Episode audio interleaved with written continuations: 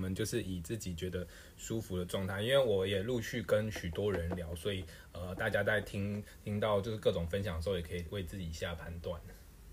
呃，我我个人是建议，就是如果就是如果 之后有朋友在听这则录音的话，如果你觉得你有 ADHD 的话，可以先去做个评评估，做个检查，因为其实那个。自我诊断的话是只是让你说，哎，你有没有可能有这个迹象，然后去医院，然后去做评估检查而已，但是并不是能够真的代表说，哦，我好像都有，那我就是 ADHD，对，这是不一样的，因为我们做 ADHD 还是要有其他评估在，对，不会只能说就是你觉得好像有很好就就就有，因为到时候如果 ADHD 要进行药物治疗的话，它那个利他能是管制药物，那可能会有一些风险，所以一定要先做评估。是的，这一定要注意。那我们好奇说，是如果在小诊所跟大医院，或者是何哪一种机构可能会比较适合？嗯，基本上是这样，就是因为大医院的话，通常就是当然大大医院的话，可能通常就是比较会有比较多的呃评估的机会啦。对，但小诊所也是会有，但是呃好处就是说大医院的话。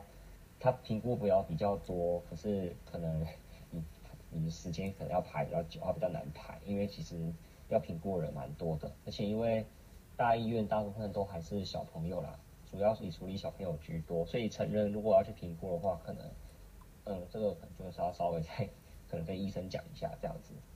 哦，所以小诊所相对会比较容易呃排得到，或者是。对对，小诊所相对容易啊，因为也要看，因为有些诊所其实是蛮先蛮蛮先进，他可能会有购买一些像 CPT 啊，啊或者是一些有一些电脑化操作的一些评估工具这样子，那所以其实就是要看啊，基本上它除了会呃，因为因为我们评估其实会有主观评估跟客观评估啊，其中一个主观评估的话，就可能就是问说啊，你自己觉得你自己生活上有没有这些问题啊？例如他其实。这些问题它背后都可能反映的可能是 ADHD、ADHD 的一些症状。那客观评估的话，大概就会有像是有一些注意力的测验，例如说他可能会有就是用一个电脑，然后可能会出现一些刺激，然后要求你去反应。嗯，那他可能就会看你的反应时间，然后你的行为抑制的能力，然后或者是说你的那个搜索型那个搜索注意力啊，或是分配型注意力等等。对，反正。它那个背后有一些评估的一些工具，它背后有一些病理的一些东西，它可能就是需要透过医师或者心理师，然后他们去判断这样子。是的，哇，真是太好了！一开始就切入正题，这是我我访问了您是第七位，这个相信最接近专业的，是方便介绍一下您的专业呢？呃，我自己本身是临床心理所啊，现在还在念研究所啊，因为。就是呃，就是临床心理，之之后可能就是要考那个临床心理师这样子。哇，临床心理师，我觉得这年代越来越需要了，就是 各种的社会压力啦，或者是啊各种的事情不断在发生呃发生。然后我本身是从从事软体业，呃，我就非常清楚呃资讯科技带给大家快速的资讯，但是也带给快速。大家快速的焦虑，但是它是一个相对的状态啊。如果精神或者是认知状态没有跟上的话，我觉得可能对。像我是觉得我比较幸运的是家里面都算蛮照顾，然后蛮让我去探索，所以走到现在我三十四，我看到网上面看到那个关于 ADHD 的一些资讯，然后就蛮兴奋的，有这么一个。呃，思考事情的角度有这么一个被人家定义的一件事情，所以 接下来呢，我就是方便我们可以从，因为我认知到 ADHD 是就是有一些特色，比如说分心、冲动、过动。那哎，你这你跟 ADHD 的关系，请问有呃有吗？呃，我大概是在差不多七岁的时候确诊是 ADHD，然后我是混合型的。嗯，那因为 ADHD 其实大概有三种亚型啦，但只是现在在诊断上我们会就是是就是统一就叫 ADHD。嗯，那我的话是属于注意力不集中型跟那个过动冲动型的混合，就我两边的症状都有。那我大概那时候做了一段时间的药物治疗，但是后来因为家人可能担心药物可能会对大脑啊，或是对我的一些不好，所以他们之后就离开了正规医疗的处置方，就是正规医疗的处置啊。然后我大概我们家里进行了好长时间的一段，就是呃其他方法这样子，房间的其他方式这样。那我大概重回 ADHD 的那个正规治疗，大概是在我考研究所的时候。嗯，就是因为我，哎，反正就是我考研究所的时候，我发现好像，嗯，无法无法专心，然后，呃，还有一些分心啊，然后或者是一些，呃，蛮接近临床的问题的这样子，所以。我就再重新去看医生，那后来再重新评估之后，发现可能还是有 ADHD 的症状，所以我就就是继续开始治疗，然后开始服药这样子。嗯，这个重新评估是在哪一种哪个机哪一种形态的机构？哪个机就就是那个医院呢？大医院？诊诊诊所诊所诊所。哦，可以为我们详述这个状况，因为毕竟离你可能比较近一点。嗯，我当时在我准备研究所说，反正那是因为我其实我必须要讲哦，虽然儿童病理上讲说 ADHD 可能有一有有大概只有可能一半或是三分之一的人在长大之后还是有症状，嗯嗯，但是这个东西，因为其实你知道关于神经发展障碍的症状或是问题，有时候。有时候是还需要透过看环境，环境的要求它是否能够达到，通常这个问症状跟问题才会显现。嗯，什么意思呢？意思是指有时候你有症状跟问题，可是你的环境其实不需要用到这些功能或能力，没有那样的一个要求，你其实根本你也不会有这个问题产生。嗯，那换言之，就是我其实 ADHD，我在有一段时间我真的以为我自己是已经康复了，没问题。嗯，可是后来我发现一件事情，那就是其实，呃，有可能我在怀疑啦，可能有些 ADHD 长大之后看起来没有症状了，其实有时候不是没有症状，而是他自己选择了一个不会被症状干扰的环境。例如说，你看像一般 ADHD 的小朋友，他们可能课业的表现可能就会比较差。那在这种情况下，可能我们台湾的一些呃，像国中跟高中有会考，对不对？然后，呃，大学高中生大学会有学测或是职考，嗯，那这些东西其实都是，都是可能，呃，经过就可能会经过一些筛选，那可能就会让你然后到达一个可能对于你的课业要求或是对于你的一些注意力的功能的那个要求，可能并不会高那么高的环境，甚至说你可能出社会做的工作，可能比较偏向是呃劳动，或者说可能比较不需要那么。高的专注力啊，这样的一个工作，嗯，这样子就是，所以这样的情况下，就可能会让你已经在一个不需要再去注意力的这种，就是不需要那么使使用这么高的注意资源的环境，那可能就会让你看起来还好，好像变得比较正常的。可是其实，在看你生活上，可能还是会有一些忘东忘西呀，或者是说可能，呃，毫无组，就组织能力差，然后或者执行功能不好，可能。都还是会有这样的问题在，或者可能甚至有些过动的，他长大之后变得转而像是药药物啊、药酒瘾的滥用，然后或者是说可能呃很很多人很喜欢做一些高风险的行为这样子。所以我大概是在我考研究所的时候，在我发现说，哎，我以前其实以为没有原因，因为我其实我在课业上我可能常常是不专注的，但是因为那那个不专，即便我不专注。然后我也能够达到一定的课业要求，因为我自己的卫士智力测验做出来是一三一百三十二，嗯，可是我在那个工作记忆跟那个处理速度的部分，就是明显的非常非常低。哦，对，那所以其实我们这就是为什么需要做评估啊？因为有时候不同的 ADHD 小朋友他们的状况不一样，有些 ADHD 小朋友他们本身智商就是智力发展可能都比较一般。然后又有症状的阻碍的话，就会导致他的课业表现非常差。嗯，对，啊，或者是可能像可能呃其他的部分的能力可能也会受到影响。但有些小朋友 ADHD 小朋友可能其实本身是智商是高的，但是因为症状的阻碍，所以他表现的看起来就跟一般人没两样。可是，可是他其实他那个他的行为那个行为的模式会有那个形态在里面，这样子。哇，那对于成成人，就是你你跟 ADHD 的呃后后续发展呢？哦。我我其实我在上大学之后，我本身就有去接触心理治疗。那我必须说，ADHD 其实有时候辛苦的，它真正的带来我们给我们最大的问题，有时候不一定是症状本身。嗯。有时候常常是症状带来的一些我们在成长过程中的一些困难，还有一些危机。那那才是我们可能真正让 ADHD 感到痛苦的地方。例如说，很常会觉得自己不如别人，会觉得自己好像有什么缺陷，或是呃影响，甚至影响到社交啊。例如说，像我有时候我就我在一群人的社交里面，我很难够同时注意到很多社交线索，所以我常常是没有注意的。我连我自己怎么得罪人我都不知道。对，或者是说，可能像是呃。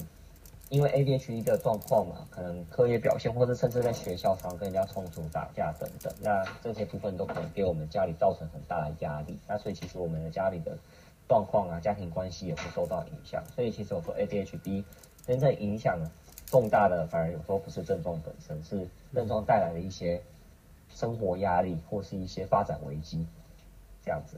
所以呃，我自己在大学四年的时候，我是透过心理治疗。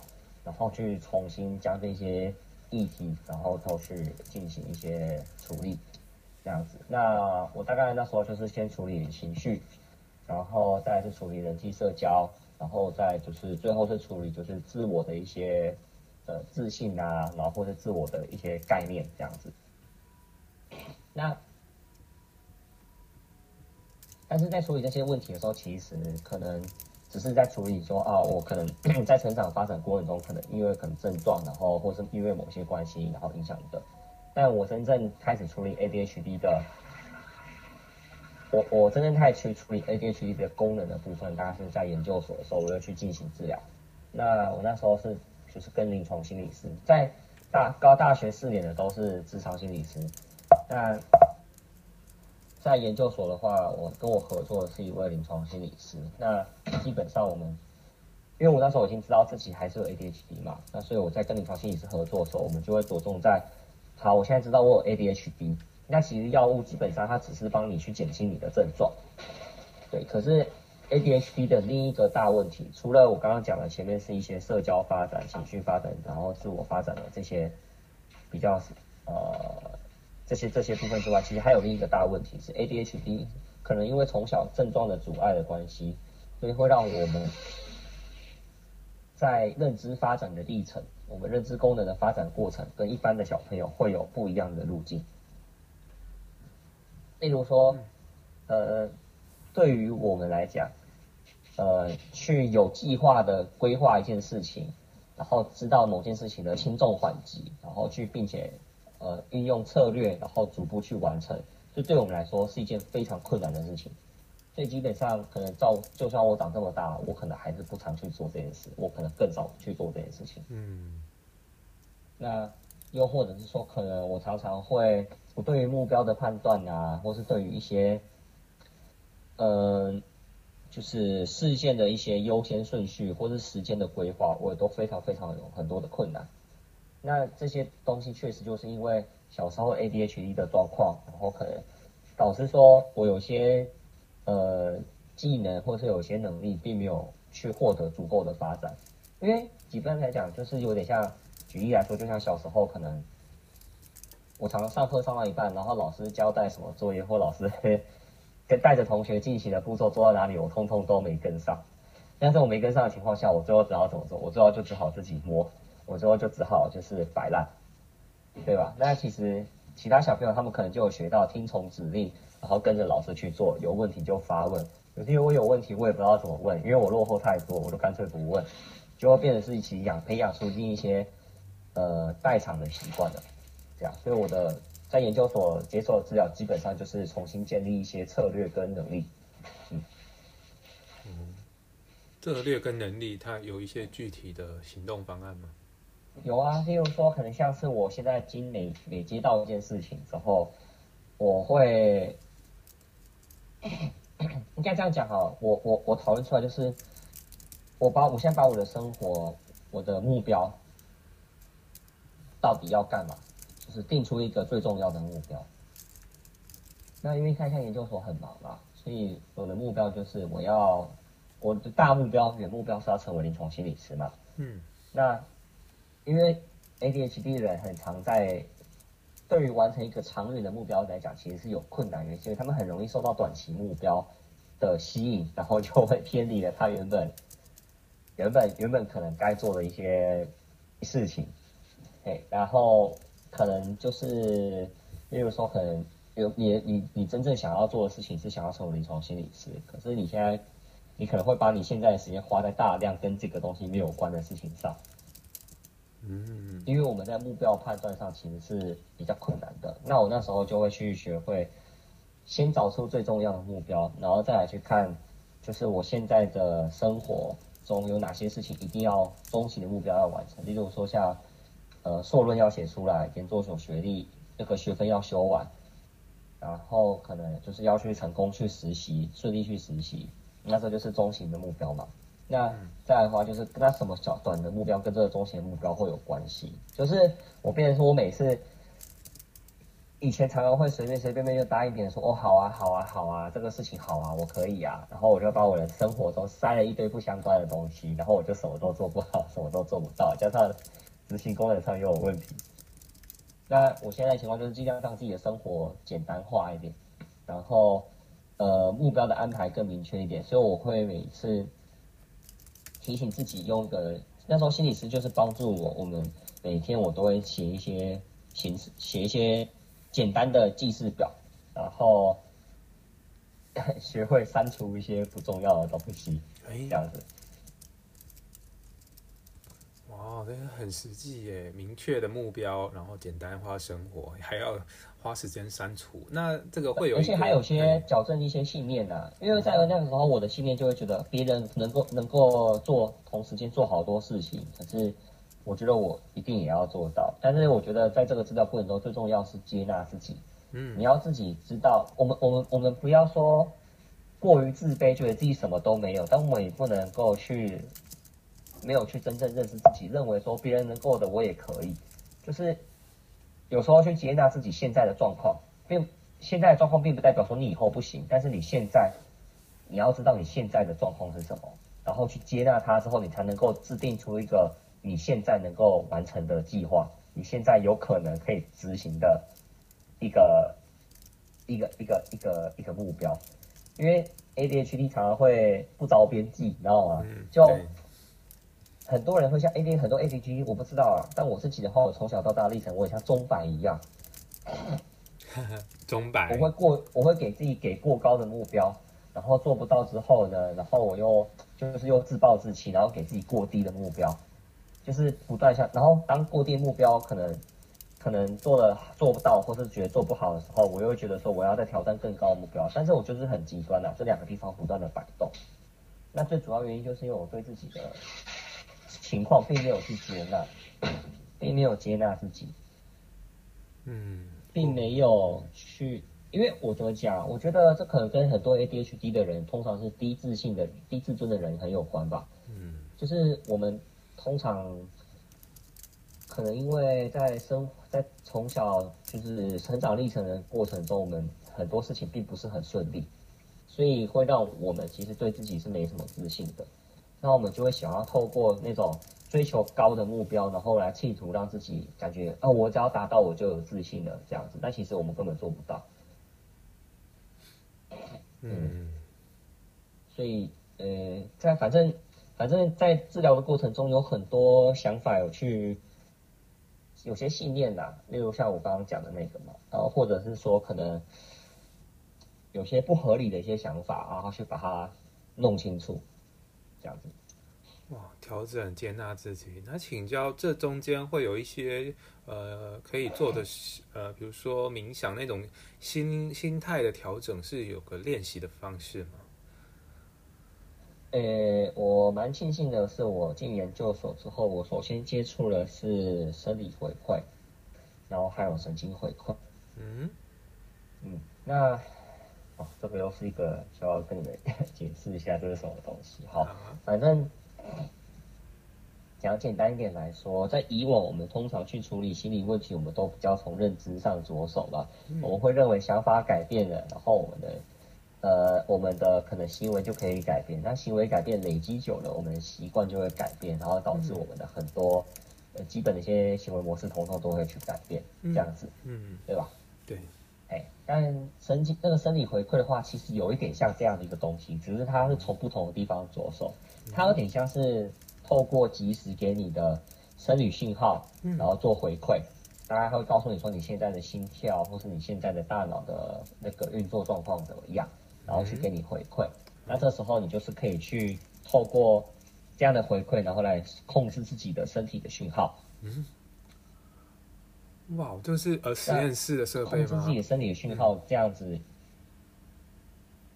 对，应该这样讲好了，因为像我在生理回馈上，我可能我就学会了，就是如何透过呼吸，然后去调整自己的心跳，然后通过调整自己的心跳，让自己的。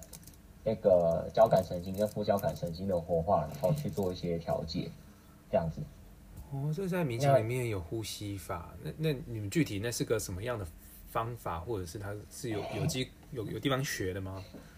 可以啊，有啊，有啊，有啊。其实不难。就我我个人是觉得，嗯，其实器材的辅助有时候只是让你更清楚的知道你的那个 inside，就是你对你的体感觉的感受。它可以更清楚的具体化，让你看得见。嗯，但是其实不一定要有器材，也可以自己尝试去去做。但可能你必须要自己可能对自己的那个身体的觉察跟那个 insight 是很好的。嗯，那呃，基本上我那时候呼吸的练习的话，可能就是因为因为一般来说，我们我们等一下哦。因为一般来说啊，其实，呃，我们的呼吸只要是你如果说很快的吸吐、吸吐呼吸的话，我们心跳其实是会很、很、很快的。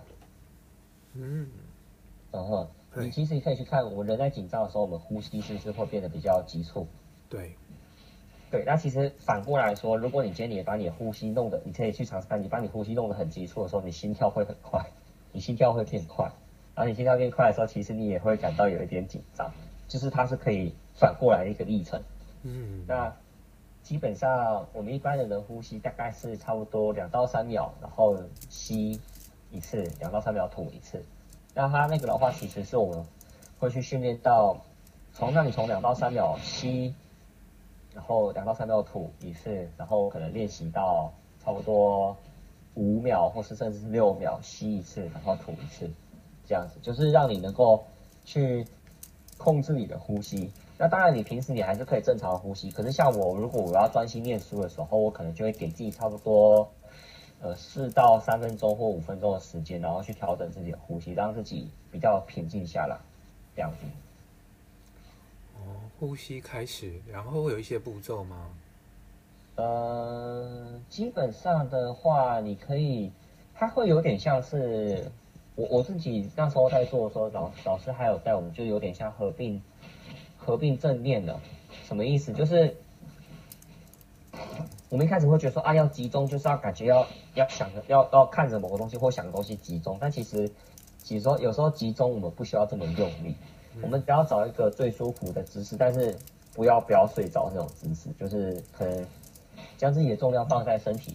要放在椅子上，然后坐着，然后平视前方之后，什么都不想，专注在呼吸上就好。对，就是因为因为像我那时候有去做那个 S M R S M R 波的学 training。嗯，S M R 波。嗯呃，脑波的话，反正我们脑波如果以频频带频段，就是我们脑波会有，其实会有频率。那以那个频率来分析的话，大概八到十二只是阿法波，通常是我们闭上眼睛或者想睡觉的时候会出现的波，也是睡眠前会出现的一种波。嗯，那通常这种波出现也会代表我们比较放松，嗯，是蛮放松的状态。嗯，但是我们要的不是这种放松，我们要的是，呃，阿法波再上去的话就是贝塔波，那贝塔波的话，它通常就是比较像是，呃，我们有在进行一些。进行在想一些东西，或是进行一些认知功能、认知想法的时候，然后它会出现的一种波。那通常，甚至在有些比较焦虑的人，他会看到更比阿巴波可能更高的那个那个波形，像是伽马波这样子，就是它非常，甚至或是说一些，但通常比较焦虑人，他会有比较高频段、高频率的贝塔波。嗯，这样。那有一有一种波刚好介于阿法波跟贝塔波中间，大概是十二到十五赫兹。那个我们是叫 SNR 波，那种 SNR 波它其实同时是有点要同时放松，但同时又有点警觉专注的状态。哦。那基本上我们去测量运动员他们在上场前的时候，他们如果 SNR 波越高的话，他们可以表现的越好。哇，心流状态吗？对对对对对，它可能跟心流状态是很有关系的，就是呃 SNR 波它有点就是。就就是其实就算是一个你是放松，但是又有觉察的状况，这两种都有的一个模式。那我那时候就是有去做那个 SMR 波的那个 training，这样子，就是他有在我头上接电极，然后我去透过呼吸，我是透过不管 anyway，我找到一些方式，然后来让自己大脑的 SMR 波去增加。那所以我可能就会就是透过仪器，然后辅助让我找到那个感觉之后，然后再透过练习。那我大概就会记住那种体感觉，那那个体感觉就可以在我，呃，就是没有办法专注的时候，然后可以透过它，然后来专注这样子。哇，这种仪器应该都还蛮昂贵的吧？可能小诊所会有吗？呃，小诊所通常会会有，因为这个这种圈里通常是单单单 channel 的，就是单极的单极单极的一个电极而已，它不是一整个脑波嘛，所以单极电极的话，它的那种。诶，就是比较比较容易普及啊。哦，感觉很很能帮助人的这些生理侦测。那我们好奇，你有听过 Apple Watch 可以测心跳、呼吸，就是帮助你练呼吸，甚至现在呃一些血氧啦，那那可以有帮助吗？Apple Watch 我觉得那个比较偏向。因为因为我不知道 Apple Watch 它是不是及时回馈给你，它好像是记录一个时间之后，然后才告诉你刚刚总体心跳多少，好像是这个样子，对不对？它可以测一个当下心跳，不过就是它没有到非常及时。因为像你知道像那个那个 Biofeedback，就是还有 Neurofeedback，他们的这种回馈，他们是 现场实时，意思是你的心跳多少，它马上会反映出来。他他那个他那个反应出来，他可能还会让，还会甚至会扫描你前一分钟的，反正他会先先扫描你这一分钟，你你先什么都不做，一个 baseline 就是基准线的一个一分钟的这个生理讯号之后，大家知道你这个人平时的状况是多少，然后接着在你 training 的时候，他就会拿你平时的状况跟你的 training 的状况去做比较，嗯，所以其实它是一个真的是可能算及时的回馈，真的是马上的回馈，那。我不知道 Apple Watch，因为我之前有去做 Apple Watch 的那个用 Apple Watch，反正医院以后做 A 针对 H ADHD，然后去用 Apple Watch 做一些实验。然后我记得那时候 Apple Watch 好像它记录比较有点像是，好像好像是有一个不几几分钟还几小时，然后给你一次回馈这样子的模式。我不知道它是不是就是每分每秒都在给你进行更新，然后让你可以看得见你进你现在的状况是什么样，这个我不太确定。似乎是对有一个区间，然后一个图表这样子。不过关心到自己的心跳变化，或许嗯可以对就是调整自己，就是意识到自要调整自己，应该是一个线索吧。呃，但其实可能还要评估其他事啊，例如说你有没有运，你是运动的状况还是没有运动？那有些人本身心跳比较快，比较慢，但在但因为这么讲好了，Apple Watch 它其实有点给你测的，有点像是你。如果它的时间区间拉越长，你就没有办法去越能够分辨你到底这个状况下你是一般的那种 baseline 的状况，还是说你在圈影的状况。除非，除非你真的是在那个时间内一个时间区段你真的什么都不做，然后去就是为了要去整理你的 baseline 的资料，然后另一个状况下，你就是完全就是在 training 的状况，然后去整理你呃 training 的上的状况。但是因为时间拉太长的话，有时候你可能你 baseline 里面你不完全是 baseline 的状态，你可能会有中间无聊就会想睡，然后或是呃做点想去去想些有的没有的东西，那就不是一个 baseline 的状况。又或者在你在 training 的时候，你可能累了，然后你你就没有办法看到说，就是你这里面到底是完全认真在 training 的状况，还是因为你累了，所以你没有掺杂其他东西。就是因为它时间拉太长的话，它可能就把这整个都算进去里面，你就不会知道你到底那个感觉怎么样去去抓到，这样子。是是是，哇！所以经过这种专业仪器的帮助，你平常也就是可以有抓到那个感觉的嘛，有有一些变化嘛。对，而且那时候还有跟临床心理师讨论关于用药，因为我跟你说，其实有时候你吃了伊他能吃了药物之后，嘿，它只是让你能够变专心做手上的事情，但是要决定做什么事情，哎，还是还是有一个困难的哦、嗯。所以吃药之后，不会就是用来就是在做计划啦，然后排定优先顺序，其实也是一件事是。是是是 OK 的，但有时候你也可能是吃了药之后，然后继续玩你的游戏，继续做一些不相干的事情。它只是让你可以变得更专心的打电动，或更专心的做一些不相干的事。对，嗯对，所以这也是为什么目标的规划跟管理很重要啊，因为不然你吃了药之后，你可能，因为你吃了药只是为了让你能够专心，为了要减减少注意力的阻碍，嗯，可是你要决定拿这个注意力去做什么事情，那又是另一个阶段，另一个过程。对所以你有用一套就是策略模式来帮助自己规比较好的规划目标排排顺序吗？对。那这这详情是怎么样呢？我必须要先讲，首先对于 ADHD 的这种策略管理什么的，要记住三个三个重点。好第一个重点就是，你一定要知道你自己的状况是什么，要接纳自己，嗯，不然你定出来的东西你永远做不到，永远无法达成，对，这是第一件事情。嗯所以这就告诉你的计划不要定的太严苛，嗯因为像我以前的习惯，我常常就是临时抱佛脚这种类型啊，所以我的计划我常常就会怎么样，常常就会，呃，就是计划计划我可能就会，我可能计划出来了，我还是会有拖延的习惯，拖延到最后一刻我才做，那最后一刻我做的时候，我就会。我每次在拖延，我虽然每次在拖延的时候，我都会把我的计划重新再整理，说啊好，我最后要花多少时间做。可是你最后会发现那个超级超级不合常理。我怎么我我怎么会想说我可以花半天的时间，然后就把一个期末报告大概要看三四十篇的论文给写完，哇，对吧？对，这可能一般人做得到，但我做不到。可是就是因为对自己的能力的掌握是不好的，并没有真正去接纳自己。如果你有接纳自己的话，你就知道，靠，这骗鬼，这谁做得到？我还是早点做比较好。嗯对，所以这是第一个。第二件事情是，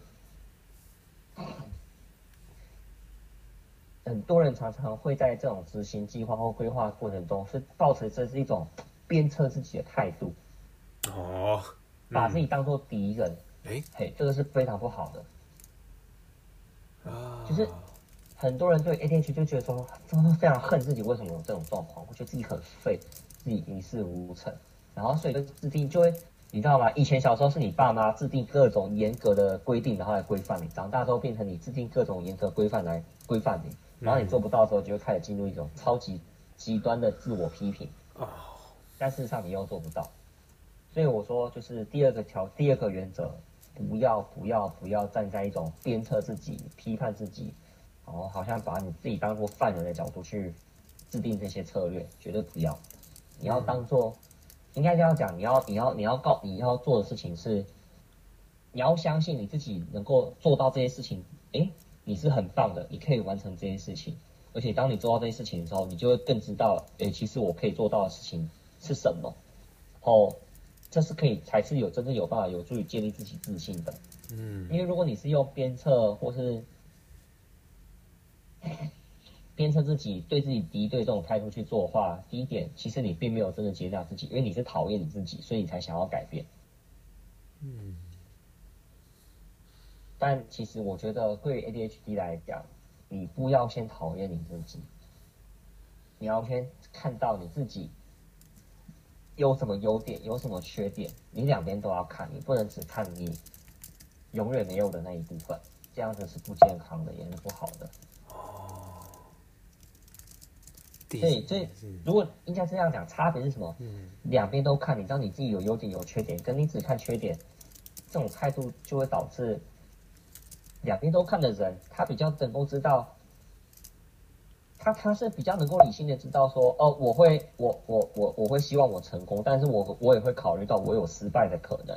哦，但是如果都只看自己缺点的话，就会觉得就会告诉自己说，我一定要成功。我如果没成功，我做失败。我如果做这些计划我没做到，我就真的就更加证明我是个废物。这其实是不好的心态。嗯嗯，哎、其实变成是你你你有时候你在执行计划跟完成事情的时候，你不需要那么多的情绪，嗯，因为那种情绪只是一种阻碍，它不会变成你的动力。哇，哎，我知道，因为很多 ADHD 人从小到大可能其实会被人，有些人会被人嘲笑，甚至可能会被人觉得说啊，可能就是呃周遭环境的人对于我们的看法，其实会让我们耿耿于怀，然后而且可能因为我们自己内在缺乏信心，所以我变导致了其实我们也会，我们通常是透过外在的方式去寻求自信。例如说，我们喜欢，我们想要渴望得到别人的认同，渴望得到他人的称赞，嗯或是我们渴望透过一些透过赢透过赢赢了谁，或透过超越了谁，或透过呃有谁看不起我，我要打脸他对这种模式，然后来获得自己的认同感，或获得自己的这种自我效能。但其实我可以告诉你，你永远找不到。对，你永远觉得不够，你永远会是脆弱的，你永远会在你好不容易建立起来这些东西，永远会在别人指引你的时候瞬间崩塌。耶，是我们要自知自信。那第三点，第三点的话，我觉得是其实你要有个，你要要你要有个弹性。啊，啊，弹性这件事情是比较实务上的，因为像我在制定计划的时候，我后来心理师就有提点出来说，哎，我发现我制定计划中间好像我对于时间掌控差的原因，是因为我通常缺乏，我我在评估时间上当然比较差，没错，我的时间感可能跟别人的有有点不太一样，但重点是我的我的我通常在时间我任务跟任务之间，行程跟行程之间的交替，其实我中间都缺乏缓冲区。嗯，哦，缓冲，嗯，缓冲区，例如说，我常会为什么会同时塞这么多事情？因为我会想要在一天内完成很多事。嗯啊，这种模式其实对 ADHD 来讲很吸引我们的原因是什么？因为其实 ADHD 有时候其实呃注意力不集中跟过度冲动可能背后都反映，有些人啊认为过背后都反映出来是呃执行功能的问题。那这个执行功能的问题，但其实还有其他人有解释说，可能对于 ADHD 来讲啊，我们对于周遭的讯息呃接收，然后编码跟处理，其实跟一般人就不一样。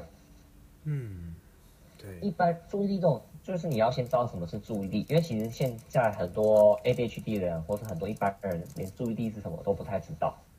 嗯我们可能只是觉得注意力，可能是我不确定啊，你你自己觉得注意力是什么？我也蛮想听一下别人的想法。我我觉得类似它是一种能量，我们是会被消耗的哦。我会联想到意志力，就是嗯、我我在需要专注的时候，有一种东西它一直在消耗，消耗到一定阶段，你就完全没办法做好一件事情，没办法就是把它完全你的完全能量就是专专门就是在弄它。好，那注意力在是在干嘛的？注意力的功能到底是什么？就是帮助自己做好一件事情，那可能是维生，或者是做一些生活的稳定，它可以稳定生活。这个比较是从从对对是，喂，对嗯好不。好意思，有点断续。就可能因为因为因为因为像你说的没错，注意力其实是会消耗。喂，对，有有听到了喂，有的有的，有听到吗？有，对，对我都就就是你说的没错，注意力其实就是一种，它其实是一个会消耗的能量哈。然后呃，它也是一个可以帮助我们生活过更好的一个能力，或者让我们维生的一个能力。对，那这个部分部分比较就是从就是它带来的效益，或者它的一个结果上来说，呃的一个部分。那我现在讲就是更进一步的注意力到底在我们人在处理资讯的时候到底发挥什么作用？嗯，其实简单来说，注意力就有点像是我们人生活在环境中，外界都会有很多四面八方来的刺激，对不对？嗯。注意力有点像是这些四面八方来的刺激，我要怎么样去决定哪些刺激放大，哪些刺激哪些刺激是我不需要的，我把它给排除掉，哪些比较小就是或是直接屏蔽掉。它就像个筛子一样，或是一种调节器，我要把我要注意的东西给放大，然后把我注意的东西不需要的给放弄小。对，好，这是其中一种，这种注意力可能通常就是选择性的注意力。嗯。那或是分配的注意力，就是哪些事情的分配，这样。那它还有包含就是注意力，其实它还有一种是我要如何去转换。你会发现，像有些 ADHD 的人，他们就是一样是 ADHD，可是有些 ADHD 的人，他们是他们就是没有办法把把他的注意力 focus 在一件事情上，他要同时弄很多事情，嗯，每个都碰，这是一种。但有一种 ADHD 是，他什么都碰不了。可是当他碰一件事情的时候，没有，他拖他拖不离不了，他没有办法转换去其他做，所以你中间要叫他干嘛什么，他他没有办法。啊，如果中真的如果把它中断了，有没有？他也回不去了。啊啊，所以这两种注意力，这两种 ADHD 的状况，其实就在他们可能反映出来症状是很像的。例如说，可能像是他们可能都会有拖延，或者是可能都有事情做不完啊，什么什么一些症状，但其实他们背后的注意力的。缺损的模式是不一样的，所以这是为什么我前面会跟你们说，就是如果觉得自己有 ADHD，要去做评估，因为注意力其实是有很多个分项的能力，那可能要去看你的注意力是哪一个地方有缺陷，然后可能才会去针对这个去做一个自体的治疗计划这样子。那像我自己的话，我其实是 我是属于那种呃，我很难。去 focus 在一个东西上，嗯啊，但是我 focus 东西，我原我 focus 那个东西上之后，我很难够抽离开来，所以我一我没有办法同时做很多事情。然后另一个原因是因为这会有这个原因是因为就是呃有一种说法是这种类型的 ADHD，他们可能是因为我们的大脑有没有对于外界的刺激进来的时候。其实，因为我们那个反应的反应，我应该这样讲，啊，外界刺激通常进来要累积到一个强度之后，我们才会去注意，我们才会去反应嘛，才会去注意嘛。嗯，不然有可能你看，像生活中有些小小的声音，它根本没有到达那个阈值，它没有超过那个阈值，我们基本上我们就不会感受到它。嗯，对。那这个最著名的例子就是，我不知道你们之前有没有看那个美国，之前有个实验，就是 看电影的时候，然后会有。很快的，突然跳出一张爆米花的图，那个爆米花的图快到你根本没注意到，根本没看到。哎，可是，可是，可是，好像就是，就是因为它太快了，所以快到你根本没看到，但它其实是真的在你眼前出现过一次。嗯，呃，大家，所以大家 ADHD，我的状况有点像是这样，就是对于外界的环境进来的时候，我要要达到让我注意的那个。程度，因为我那个阈值很高，所以必须要是很强的刺激，我才会看得到。嗯，所以这也可以解释很多爸妈他们想不通，为什么小孩子不念书，那么看书就会没有办法专心啊？打电动、看那个电视的什么 三 C 产品，哦，就很认真。哦，为什么？因为这些东西它是强的刺激，它比较容易超过那个阈值。可是因为这些小朋友他们的阈值其实本身他们是比较高的，他们比较难反应。嗯。所以会导致说他们可能对于周遭很多细微的东西，他们就会没注意看不到。嗯，对。所以这是一种类型的，但还有另一其他种类型的。那我自己是分享我的状况是这个样子，所以这就导致说，为什么利他人对我有效？因为利他人其实是一种兴奋剂。嗯。所以它可以有点像是把我的把东西感官进来的感官有没有那个刺那个刺激都放大了。通通都放大。嗯哼，所以那些我原先注意不到的刺激，它被放大之后，我就看得到，我就注意得到，它能够留在我的大脑里面。嗯，嘿，那所以它能够改善我的症状，是因为这个原因。但有些人并不，利他人可能对他讲并不一定有效，因为有些人药物没有效，但是可能其他东西有效。有些人可能注意力不足，因为干扰，他没有办法排除掉干扰或什么的。Anyway，但是我的状况是这个样子啊。嗯，哦，那讲的有点。不好意思，我刚才讲的有点、有点、有点多，有点深。不会，这个感觉就是能帮大家，就是尽尽早去做诊断，不要 做太多。对，不要不要在不要在网络上看一看之后就觉得啊自己有 ADHD，那其实对你没帮助。因为第一点，你可能那你好，你知道你有 ADHD，然后呢？嗯，对对，然后呢，那个才是重点。其实什么诊断？如果你你你只有给自己什么诊断，可是没有后面的然后我要怎么我要干嘛？对，那其实那个诊断是没有用的，没有意义的。是是是，嗯，好，因为我个人蛮喜欢运动的，我看到你你在做这个剑道，是不是方便分享一下剑道跟 ADHD 中间的一些故事？好，好，我必须说，这里因为我之前有跟一些家长有聊过，所以有些家长他们可能有些迷失，那这个迷失可能要讲一下，就是。ADHD 因为喜欢动，所以他运动会表现的比较好。哦，嗯，我必须跟你说啊，不一定要看什么运动。嗯，那像我自己做的剑道的话，确实，因为我在前期的时候，我会觉得，哎，我大学时代会觉得，哦，我透过剑道可以训练我的专注力什么的。嗯，对，可以。可是我可以告诉你，嗯，你打剑道的专注力，嘿。跟你坐下来念书的专注力，黑喜伯赶快，细细细胞赶快，那是不一样的东西。你打进到你得到的刺激，嗯，跟你打进到你得到刺激之后你要进行的反应，那个是不同的脑回路在运作。哦，不同回路，对，不同的脑回路在运作。嗯，那个跟你的一些那个就是呃。体感觉皮质，然后还有那个你的顶叶那边就是运动的那个刺激的整个整合那个部分比较有关。对，对，它确实也会有 prefrontal，就是前额叶这边的运作哦。但是其实对于剑道来讲的话，初学者我必须讲，初学者的时候我在学习的时候，其实这个影响还好。嗯嗯，我我打剑道，我在前期我确实觉得，哎，我好像打得很好。或什么的，嗯，是不是我 A 可能 ADHD，所以我打的比较好？可是后来发现其实不是，嗯嗯。通常通常你学习，我那时候我我表现比较好，只是因为我对这东西很有兴趣，所以我花了非常多时间去学习它，就这样子。哦，兴趣，哦，有兴趣所以有办法专注。就是他给我的刺激，我是收得到的。然后我在这当中，我感觉到，因为我是喜欢的，所以我花了特别多时间去做，就有点像是，我一个会让你爽的东西，你就会 去玩它，然后就让你更爽，这样子。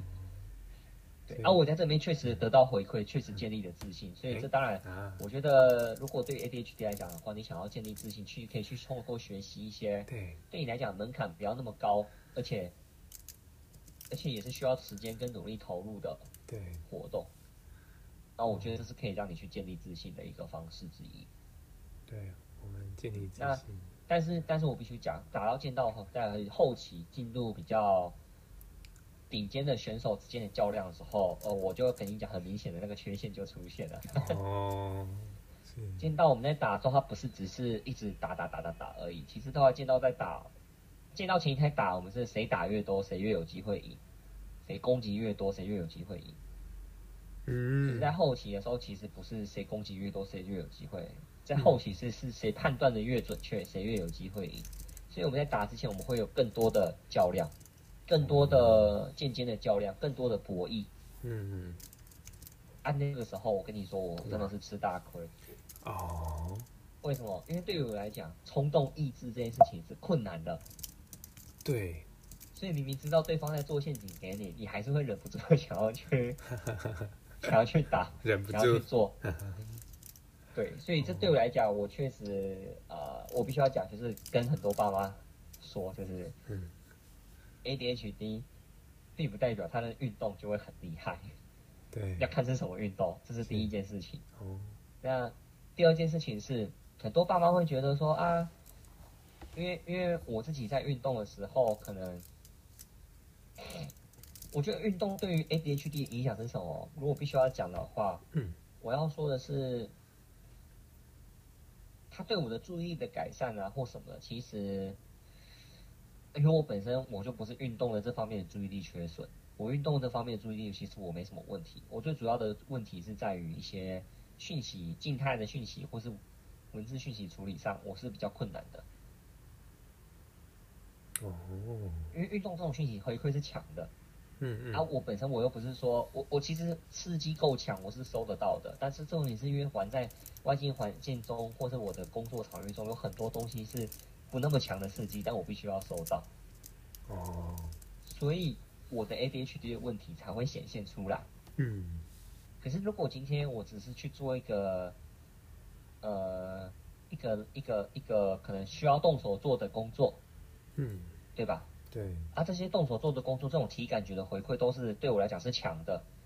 其实我不太会有 ADHD 的这个问题产生，我顶多可能日常生活中常忘东忘西，然后可能人际社交上可能有一点怪怪的，就这样子而已。嗯嗯但是那是因为我今天我的目标是想要成为临床心理师，可是我要念研究所，我有好多书要念，我有很多事情要做，可是我发现我的功能达不到这个环境的要求，嗯，那我的问题就显现出来了。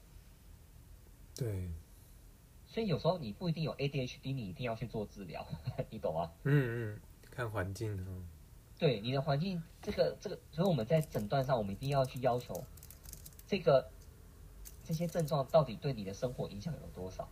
嗯哼，如果没影响，哎，我只是有，但是好像影响也不大，诶我都有用其他方法可以去控制很好。那说实话，你没有必要去做治疗，那也不用，除非你很困扰。嗯嗯对，所以这是第二件事情，就嗯，是对，嗯，运动对我来讲的话，其实最大的帮助应该是建立自信心吧。它是一个嗯让我透过一种方式去学习。呃，你只要努力，你其实你只要你只要努力，你只要愿意付出，你一定可以得到一些结果跟成果的。运动对我的帮助其实更多是这样子。真的真的，哇，有推荐其他的运动吗？呃，有诶、其实我有 有推哦荐。请说。嗯，我觉得，我觉得只要是竞技类的运动都还不错。哎，是，嗯，竞技类的，哦，你说拳击，我有在试拳击。嗯，对。但因为我必须要讲，就是我以前也会觉得说，哦，我可以透过剑道，然后训练我的反应速度。嗯嘿，但是我自己觉得，嗯，我我必须要讲，我在剑道里面确实，我一开始可能学习到某些招式的时候，然后我要使用它，我的反应速度可能也没那么快，一些反击的技巧。哦可是后来经过长期的练习，其实也就很容易就做到了。嗯但是有时候我们就会去讲，就是到底为什么我反应变快了？那真的是反应变快吗？嗯，哦，那因为反应快，其实我们大家讲反应快，其实反应快背后有很多个不同的影响的原因。嗯有些人就是天生他的神经传导速度非常快，那就也是一种反应快。嗯所以可能看起来他不管你这个这个技巧他有熟练没熟练，他可能他的那个反应的速度会比一般人再快一点，这是一种。嗯但是有另一种反应快，其实是训练出来的反应快。就我们可能刚学一个技巧的时候，我们可能是还在还在就是还是透过大脑的皮质，然后可能对于这个动作的步骤，然后一步一步的这样去做，所以我们会比较慢。可是练到后来，就根本基本上是靠小脑 靠小脑在反应，那也是一种反应快。所以我打剑道，我基本上到后期招式熟练到，我就是靠小脑反应。嗯嗯，但是我我必须说，这种反应快可以增加自己的信心。啊，可以让你知道说，哎，我其实不是不会说啊，我是 ADHD，所以我什么都做不好，我觉得我什么做不到。其实我会发现啊，我其实是只要花时间，我愿意花时间，我是可以做到一些事情的。我的反应也可以比别人快。嗯嗯，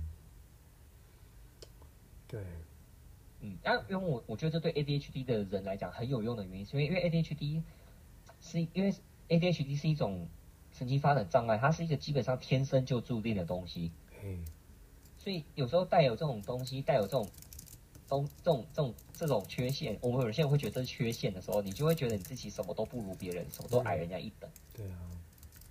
所以我觉得我运动其实是蛮多这种经验，会告诉让我自己学到说，哎，好像不一定。嗯嗯嗯。重点是我有没有花时间？对，花时间。那我以前在心理治疗前，我比较糟糕一件事情，是因为我小时候其实我的智力发展其实是高的，对，所以变成是其实我就是属于那种，在小时候我的问题可能没有说非常明显，我主要是在人际问题和学校打架的问题，但课业上没啥问题。就是我只要，我只要我只要我只要很简，我只要我平时也不用去注意啊，我也不需要。然后我只要可能需要的时候，我可能大概考前念一下，我就会，我就我就可以马上考试，这样子的模式。嗯嗯，对。可是这种模式的话，可能在高中考大学的时候可能行不通。对，因为高中考大学的范围超级大，而且又很广，光那个英文的单字量，你没有每天定时的、长期的去。进行的话，你一定识别。对啊，对，所以所以很多很多我家教的小朋友，我都跟他爸妈讲，就是你我不会跟你们家小孩说你们家小孩很聪明。嗯，哦，因为聪明这件事情，有时候就会让你把你的表现都归因在你天生的特质。哦，但其实这是不好的，这对 ADHD 的小朋友来讲更不好。嗯，我觉得对 ADHD 小朋友来讲，把自己的表现归类在。自己的努力，自己有没有花时间，自己有没有找对方向，自己有没有找到人帮忙，我觉得还比较好。对，找到人帮忙，是不是就是找到一个适合的人还蛮重要的？你你周遭的社会支持。所以才是就是说我说的，就是我刚刚不是讲有三点嘛？第一个是是要。接纳自己，第二个是是接这些计划，不要把自己当点，应该是要弹性。这个弹性不只是缓冲空间，还有一件事情是你要会转弯啊，转弯。这招不行，你要换别招啊，转弯。对，你要会转弯，你你你我你不要执着于只有以某一种方式达到你的目的，你要去想要达到这个目的，是不是有还有其他条路可以走？对，因为。如果你一直要求你自己要像正常人一样达到那个目的的话，那有时候那只是给你自己痛苦而已。对，嗯，所以你要会转弯。哦，我知道，我知道，我就可能反应比较慢一点。我知道我的注意力可能比较差一点，所以我需要一个比较好的学习环境，或是我一天我不可能念太多章节，那我就要每天只念一点点就好。对，或者是啊，我觉得我可能找不太到考题的方向，我就要懂得去请教别人。对。哦，请教别人其实真的很重要。对啊，换个方向。嗯，啊，因为有些人其实，我有些朋友他们是 ADHD，然后他们其实就是可能会有其他忧郁或是焦虑的问题，通常都是出自在这些地方。他们 会对自己对自己，他们会有非常脆弱的自信自信心。嗯，然后可能。某些成长的关系会让他觉得去寻求别人帮助是很丢脸的，因为可能他在以前他可能去寻找别人帮助是被羞辱的，或者被责备的。对，这样子。有这些人，那你你跟他们相处，你觉得有没有就是对值得谈谈的这些人，你也认识的？嗯，我我我我要讲好，我以前也是这样的人。嗯。那呃，我就我必须要说，就是家人或是朋友或是另一半的这个关系是非常重要的。嗯嗯，是啊，当然是啊。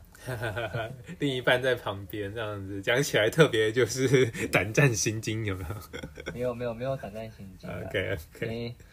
基本上来讲，就是因为我知道很多 ADHD 的人，他们可能对自己。这么这样一个低落或感觉自己这么糟糕的一个原因，是因为周遭的人对他的评价有时候并不是好的。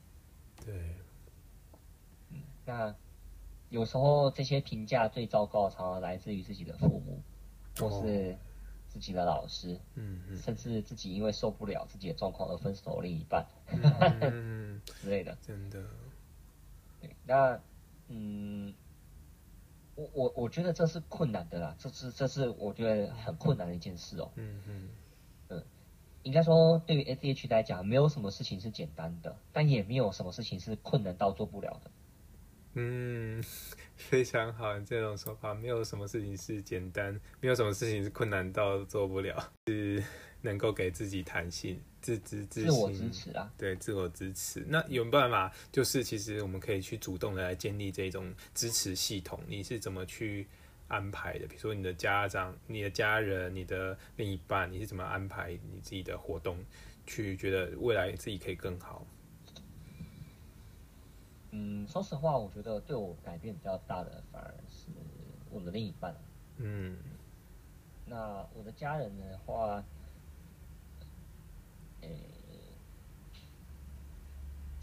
哦，这其实是有点，我我跟你说，这个就这个真的比较复杂，因为嗯，这个东西有时候不是一个人能够做到的，因为有时候这是一群人的事情。是。但我们很多，我看过很多朋友，他们常常会。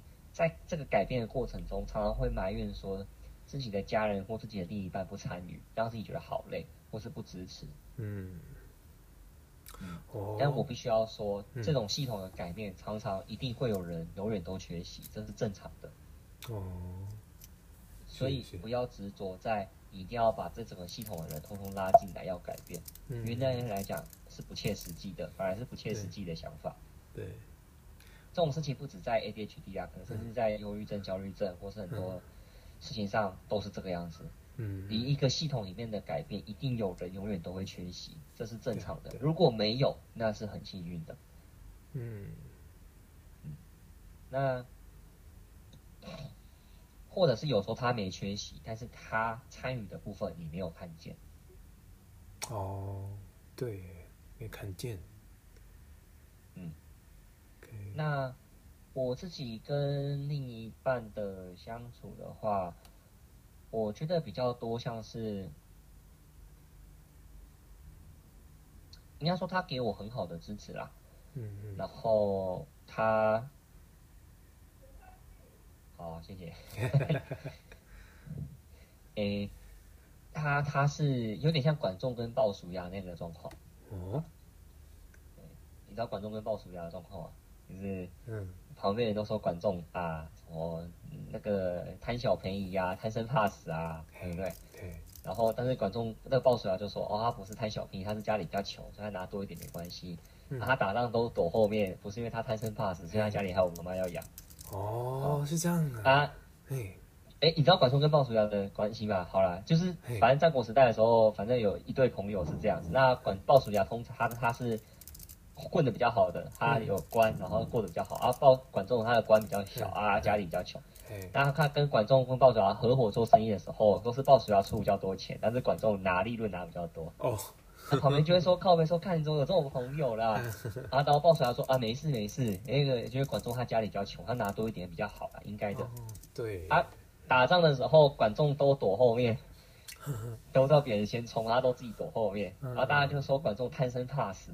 然后鲍叔牙说他不是贪生怕死，他现在家里有妈妈还要养，他他没有他他就他妈妈就孤苦一个人了。是，啊，后来那个管仲跟鲍叔牙他个别支持的那个小白跟公子纠这两个人，他们两个开始进行战争。对。后来呢，鲍叔牙他支持的那个赢了，对。然后管仲支持的输了，啊，那个新的王上来的时候就是要找管仲算账，可是鲍叔牙就说他觉得你不应该找管仲算账的。他说：“管仲只是支持，只是只是忠诚他的老板，做他该做的事情而已。这种事情本来就没有什么对错。”他说：“你如果你今天你要想要让齐国强盛，你想要让齐国不只是强盛，还要能够成为霸主的话，你就需要管仲。”嗯嗯。然后那个齐桓公就用了管仲，然后就齐就是齐国就变得强盛了。但是回过来讲的话，是管仲在原来大家眼里看起来是一个什么样的人？嗯，贪心嘛，然后又又怕死嘛，对不对？然后可能甚至后居然还反抗别人，就是不会看人，不会看时事，没选错人嘛。嗯，对啊。但是在鲍叔牙这边的话，他总是能够给予一个正向的支持。对。哎，我觉得你生命当中能够有这样的人很很少，非常少，那真的是福气。是啊，但我自己说，我我只能说我比较幸运。我今天我今天这样子，我可以说我有一点点努力，但是我更多成分是因为我比较幸运。谢谢，哇，抱着正面态度来看待这这个支支持你的人。对，但是我必须说，有时候你要怎么找到支持你的人，跟你用什么方法找很有关系。对，哇，这个好好谈吗？就是你用什么方法，你觉得是一个好方法？我我我这个我我我这我我我的另一半，对，我之前追他两次，哎，刚好是一个实验组跟对照组，我可以跟你 分享。酷，请说。一样的人，只是用不一样的心态。去跟他相处，哎，就会得到不同的东西，就会得到不同的结果。嗯，啊，我在我在我我在跟他刚认识前，我其实已经用我原来的那个方法，嗯，去追很去去去试图寻找自己的重要支持者或是另一半，结果都是失败的。哦，哦，怎么做？我以前我的我以前是一个自信很低的人嘛，然后我可能是一个。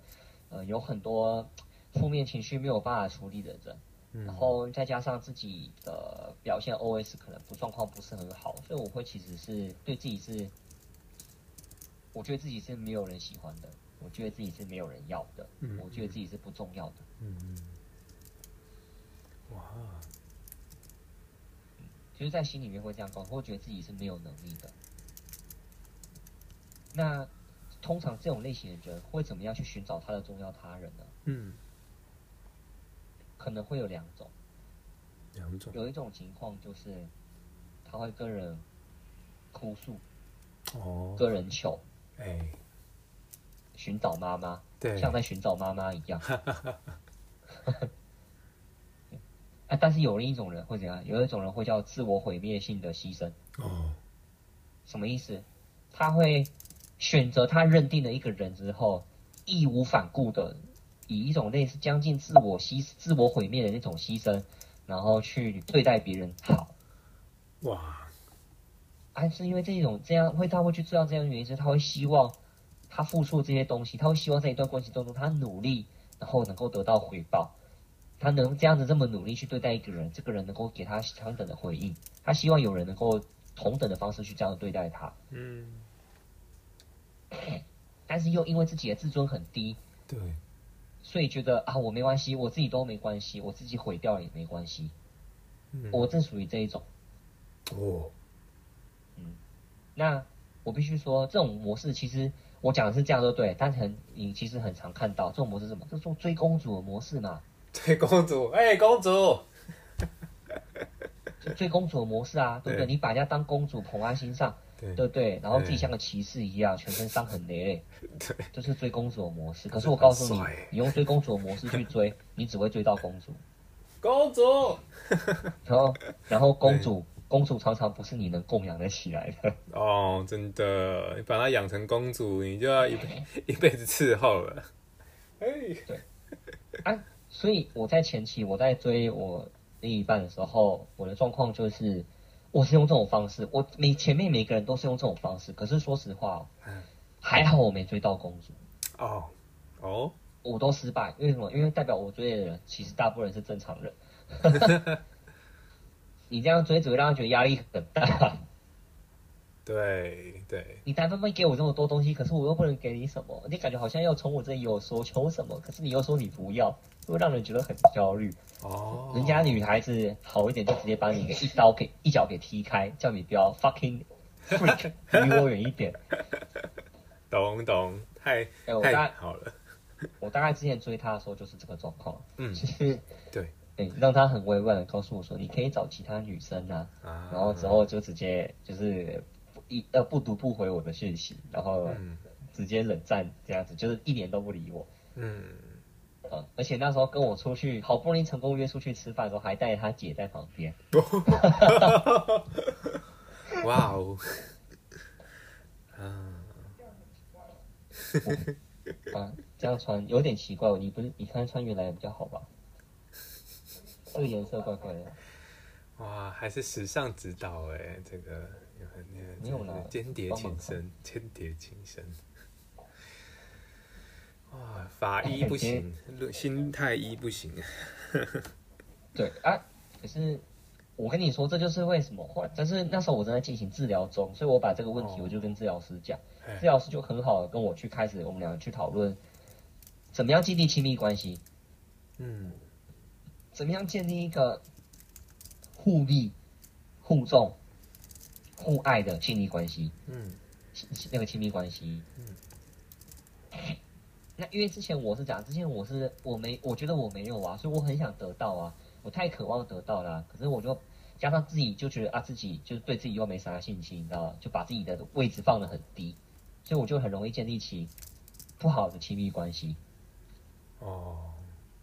那可能是因为我我更奇怪一点，然后长相可能也普通，所以我我还好没有找到，我还好没有机会建立起这种比较不健康的亲密关系。但是有些人可能长得比较，可能长得比较好看一点，或者是说可能有一些吸引异性的特质，以致他很容易跟人建立起伴侣关系啊。但是他用这个方法可能建立起来更是一个不好的伴侣关系，那就会是双方都是折磨。嗯嗯嗯。对啊，这种情况其实不止 ADHD，很多人也都有啦。那 ADHD 这种情况其实我不知道，我是属于这种类型的啦。但有另一种类型，可能就可能属于，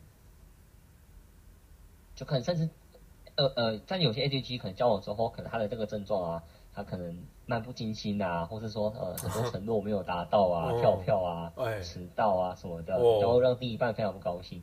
会会有，对啊，这些人其实。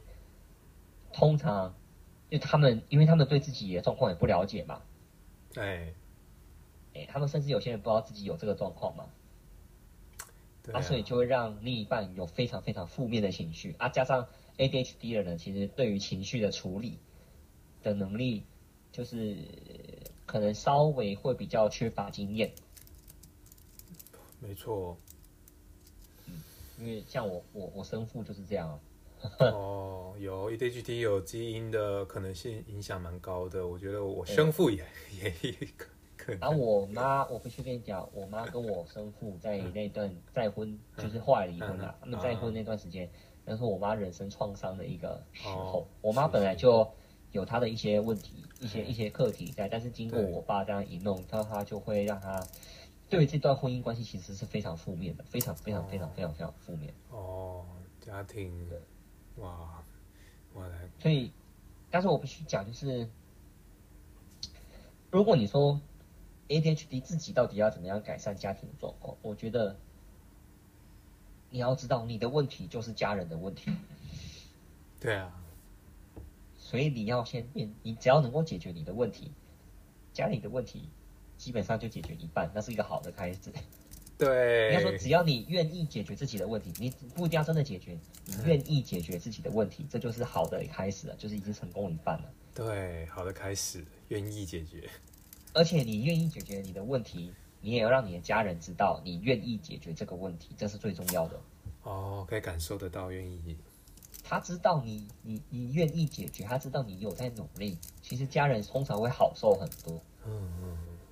最常很多很多，我看很多情侣吵架或者夫妻吵架，最常的情况就是，他去告诉你啊，我就这个样子啊，我就 ADHD 啊，不然要怎么样？嗯，哇，我跟你讲，那就没得谈了，没得谈，怎样啊？分分手了，分手了，真的把这个当借口，真的是很要不得。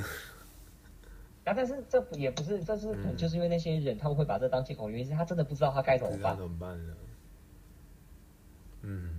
可以理解，所以啦，其实我来找这么多人聊的目，最终目的就是让越多人知道这件事情，你应该要去面对你自己的，或者是你周遭朋友的，都应该知道有这么一件事情，先知道，先愿意去了解。哎，应该这样讲好了，你不用到周遭所有人都知道。哎，那一定要是，我跟你讲，你甚至你别不要让你的上司知道，工作工作上司什么的，其实不需要知道。对，你你要知道只有什么？嗯，只有亲密关系，亲密关系是什么？嗯，自由，对，重要的重要的爱，重要的伴侣，嗯，或家人，就这样而已。对，因为因为因为我跟你说，我我这是惨痛的经验哦。哦，你让你的工作的人上司知道你有 ADHD，基本上他就是先给你打叉叉。嗯，是是，我我去面试的时候，我去，我跟你讲，我是临床心理所。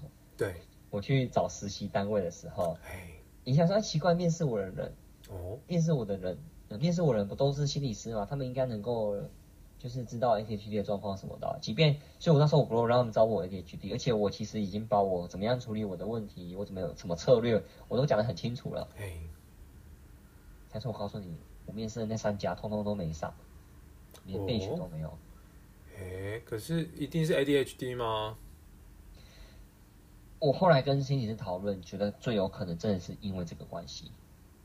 为什么？因为我后来我找到实习，我后来我我我另一间实习单位也是一样，很多人哦，很多人来。对。我绝口不提自己 ADHD ADHD 的事情。嘿。嗯，我就把它当做只是以之前我工作正式的工作都要去找。哦，连提都没有提，不一样。连提都不提。啊。上了。哇，那真的是有一点关系。好，这是还是工作，因为毕竟要用你，你必须要用你的这个对，可能这里不是治疗，这里不是治疗的环境。他们虽然是心理师，但这里不是在做治疗。嗯哼，你是要来这里工作的。对，所以他们没有必要知道这个讯息，他们对他们他们没有必要知道，知道了对你也没好处啊。所以我才说，你要你要让谁知道很重要。不是说啊，我 ADHD，然后我觉得我应该可能就让一些啊周遭人都知道我 ADHD，然后大家你们要来配合我。有些人其实没有必要配合你，他大可直接把你 fire 掉就好，他不用配合你啊，我干嘛配合你？干那么累干嘛？你又没有什么特别之处。是。而且有时候在他还没来得及看到你的特别之处的时候，他知道你有 ADHD，他就先把你 fire 了。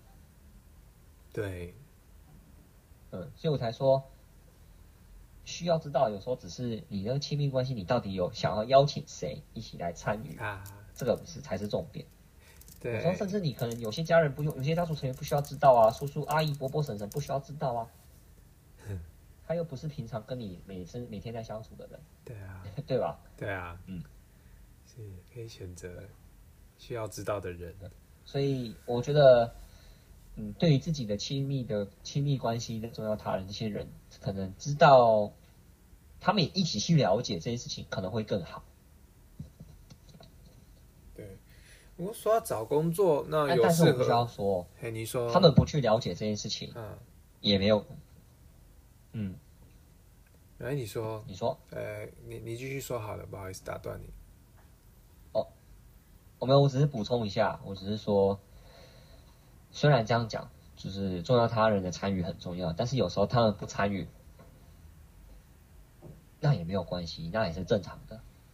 哎，就是你有个邀请的嘛，那就是决定权其实也是他们也有一部分。你懂我的意思吗？懂啊。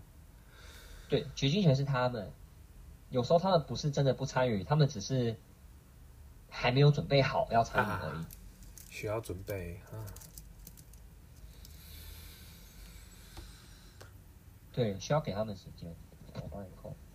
哇，真的，就是需要给他们时间准备，所以，对，所以但是有很很多人谁都可以不要参与，一定要参与的是谁？是你是自己，自己一定要参与。对呀。如果你自己不参与的话，这场游戏就给了我们，你就可以登出了。哦，没有了，不是啊，就是 你自己，你如果你自己不参与的话，真的是谁谁都没有办法。是啊，好啦，我来调整一下这个。那我我我想录对。A A A D H D 通常是男生比较多。嘿。A D H D 通常是男生比较多，当然女生也有 A D D 啦，这个之后再谈。男生比较多，可是有时候我们的文化刚好对男生有些文化上的一些像魔咒一样。哦，文化哈。尤其对于成人的 A D H D 有没有？嗯嗯。成人 ADHD 为什么求助上有些人求助是困难的？嗯，原因是因为哦，我们的文化对于男生男性会有一些想象跟要求。对啊。例如说，男生就要坚强嘛，然后男生就要独立嘛，要能养家嘛，要能干嘛干嘛干嘛之类的嘛。嗯，对不对？可是通常 ADHD 的很多人，成人 ADHD 他们长大之后工作通常不会太稳定。嗯。啊，所以你会看到，当你大学毕业之后，然后别人每一年每一年，大家好像工作可能越来越稳定，然后可能也有个家庭或是干嘛干嘛这些时候，可是你自己的生活可能还没有一个步调的时候，这对于有些人来讲，他是没有办法接，他是受不了的，这对他讲是一个很大的压力。是。啊，就会这个这些这种这这些东西这种压力，有时候会反而妨碍他去求助。啊，因为他会觉得，我去我我我我居然因为。就是我，我居然我他会觉得去求助去看医生，感觉是很丢脸的。有可能，嗯，是啊，这个那我必须要讲，就是真的是这种事情，只有你是谁都可以不要参与，但是自己一定要参与。所以你不去解决，你不去，你没有去面对的话，真正最终受苦的，最终真正。感到难过、感到痛苦的，还是你、你、你、你自你自己一个人。哇，今天我觉得最棒的一句话，对，这会是标题，要参与，自己要参与。哇，对啊，这也是我一直在担心的，就是因为基于社会、社会、社会的这种框架观点来来被。去检视自己的话，铁地会有超大压力的。我想我就这样子听你的分享，然后希望这个可以让更多人知察觉到，然后自己必须要去面对。浩宇，哇，真的太感谢你花这么长的时间，哇，而且是专业角度。哇，非常感激你。没有了，有点乱了，因为我也没什么准备，就是 拉里拉扎随便分享。这是我的我的要目的，就是大家是轻松谈的，用最真实、最深刻，可能也是痛苦过熬过来的。啊，太精彩了！其实还意犹未尽呢。嗯哼，是啊，没关系啊。今天不止这样，你之后如果要来谈，可以谈不同的主题啊。今天有点像是什么都谈，但可以。我们可以呃谈一些更深入的主题，对，更细部的，例如说可能就就可能是 focus 在，可能只 focus 在家庭，或者只 focus 在工作，哎，或者生涯探索，对，这样子。好哎，哇塞，真是太感激你，还有后续就是我们可以继续谈的意愿。哎，不知道你最近做一些什么专门的研究，是不是我们就可以针对你做的研究，呃，你甚至读完 paper 之后一个一个小感触，我们也可以来做讨论呢？呃，我目前做的研究是自闭症啊，但是我也有研究 ADHD 在那个情绪的那个肢体动作上的一些理解，跟自闭症有没有什么差别？这样，因为其实 ADHD 跟自闭症通常有一些，就是部部分的 ADHD 跟某些 ASD 的小朋友会被人家认为不会看脸色，有点北望。嘿，有啊，也，啊，或是比较不会看，在社交上可能会有一些。反会让他觉得说，你怎么你怎么这样子啊？就是，诶粗心大意或是一些比较跟一般人不一样的状况出现。对，然后我基本上研究是研究这个了。